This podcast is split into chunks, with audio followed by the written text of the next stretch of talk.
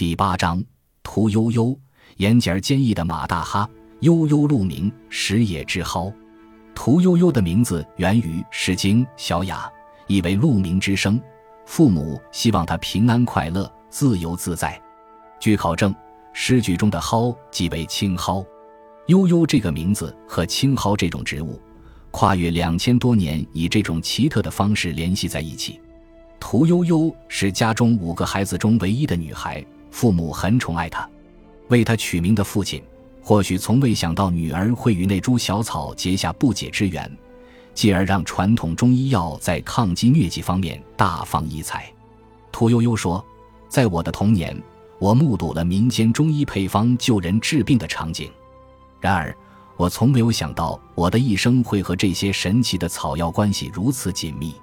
屠呦呦是宁波人，老家在宁波市海曙区开明街一带，房子是民国初期的建筑。这套房子的主人是屠呦呦的舅舅姚庆三。姚庆三是经济学家，曾任香港永港联谊会会长，对香港中银集团的发展以及祖国的金融事业贡献良多。很小的时候。屠呦呦就住在外婆家，她一直在那儿长大。屠呦呦是一个很恋旧的人，他曾托中学同学拍下老屋的照片寄到北京。窑宅目前保存完好，主体建筑坐北朝南，由前厅、大厅、正楼、后屋组成。前厅和大厅为面阔三间二弄的二层楼房，是车木栏杆，廊楼板端面有卷草纹雕饰。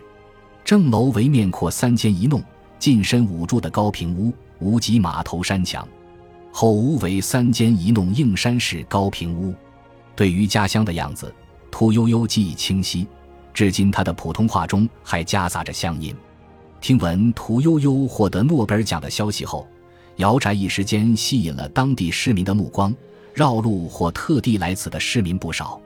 当年冷清的姚宅一下子成了旅游胜地。木板门临街紧闭着，静止的门环也示意着生人勿入。不少游人选择在门前驻足拍照留影。当地文保管理行政部门建议，将这幢见证了屠呦呦成长的老房子升格为文物保护单位。当然，将历史建筑升级为文保单位，有一套严格的程序要走。其实这里不是我家，是我外婆家。抗日战争开始之后。我就住到外婆家里了，一直到上完高中考到北京医学院才出来。我父母过世了，我也很多年没有回去了。屠呦呦说：“一九四八年春至一九五零年春，屠呦呦在宁波孝实中学读高一、高二。学校资料库里还保留着屠呦呦当年的成绩单，因为孝实中学历来考试都比较难，所以她的分数看起来并不是很高。”一九五零年，由于孝实中学和宁波中学一些班级的合并调整，屠呦呦转学到了宁波中学。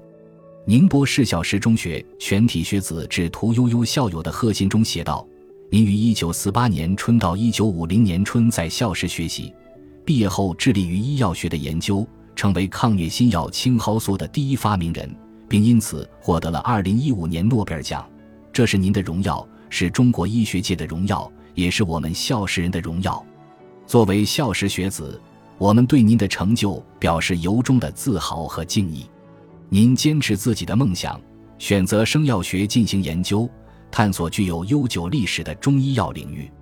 我们钦佩您的执着刻苦。我们相信您的勇攀科学高峰，致力于为全人类健康做贡献的精神，一定会激励一代又一代的孝实学子刻苦学习。不断通过自己的努力构筑更美好的未来。屠呦呦在宁波中学的班主任，宁波市政协原主席徐继子用两个词语概括他对屠呦呦的印象：屠呦呦优秀、幽静。当年我是屠呦呦所在班的班主任，也是政治老师，我们当老师的都很喜欢她。在徐继子的记忆里，屠呦呦是个好学生，聪慧灵巧，不是一个捧着书死读的人。本身就有学习上的天赋。宁波中学保存的档案显示，屠呦呦的父亲经商，母亲没有工作。屠呦呦的高中同班同学陈孝忠是清华大学的老教授，初中时与屠呦呦的丈夫李廷钊是同学。高中时与屠呦呦是同班同学，后来大家都考到了北京，两家人经常走动。时隔几十年，陈孝忠还能追忆起那段青葱岁月。陈孝忠说：“屠呦呦是高二时从孝氏中学转到宁波中学的，在班上不声不响，成绩在中上游，并不拔尖。”据陈孝忠回忆说，工作以后，每次寒暑假回家乡，屠妈妈都会让他带好吃的土特产给宝贝女儿。屠呦呦特别喜欢吃香螺，屠妈妈就做成腌香螺给她烧去。屠呦呦在宁波中学的校友翁茂康说：“当时他们一同在宁波中学读高三，男女同学之间很少说话，其实也并不是特别熟悉，只是觉得他为人很低调，表现也不是很突出，但是读书很认真。他很普通，衣服穿的也很朴素，在同学当中也不是特别引人注目，属于默默无闻型。屠呦呦十分低调，极少接受媒体采访。”在普通人看来，他有些神秘，有些不食人间烟火。在朋友眼中，屠呦呦是个十足的马大哈。屠呦呦生活上是个粗线条，不太会照顾自己，一心扑在工作上。有一次，她的身份证找不到了，让我帮忙找找。我打开她的箱子，发现里面东西放得乱七八糟的，不像一般女生收拾的那么停当。同学们见了后都笑话她，她家务事不灵光。擅长成家后买菜、买东西之类的事情，他的先生分担的较多。这是中学校友陈孝忠对他的印象。他还有点马虎。陈孝忠回忆说，有一次我们几个人来宁波开会，他因为有事单独回北京，结果火车停靠途中站点，他下车走走时，火车却开走了。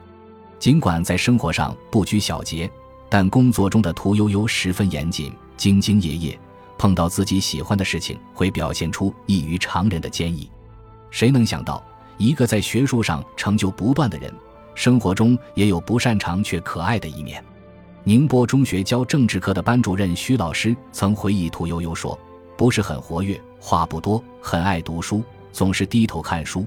从小就是一个爱做学问的人，总是在很认真的读书，不爱参加娱乐活动。一夜之间。”屠呦呦获得诺贝尔奖的喜讯，在宁波两所母校的校友群、朋友圈里传遍了。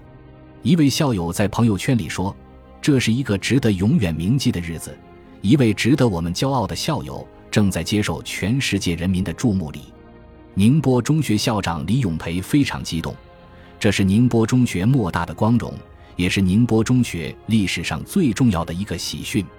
他为宁波中学的历史添上了浓墨重彩的一笔。二零一二年，莫言获得诺贝尔文学奖之后，他的著作在各大书店、网站上火爆一时，一些热门书甚至卖断了货。诺贝尔奖效应在屠呦呦身上再次显现，只是屠呦呦是科学家，研究的青蒿素也是非常专业的东西，他发表的论文和著作本来就很少。书店里能够买到的，也就是青蒿及青蒿素类药物。可这本书也是医学专业领域内的著作，除非专业人员，普通读者根本无法读懂。于是乎，古代汉医方剂的著作《肘后备急方》便出其不意地火了起来。《肘后备急方》是中国第一部临床急救手册，书中对天花、恙虫病、脚气病以及样螨等的描述都属于首创。尤其是提倡用狂犬脑组织治疗狂犬病，被认为是中国免疫思想的萌芽。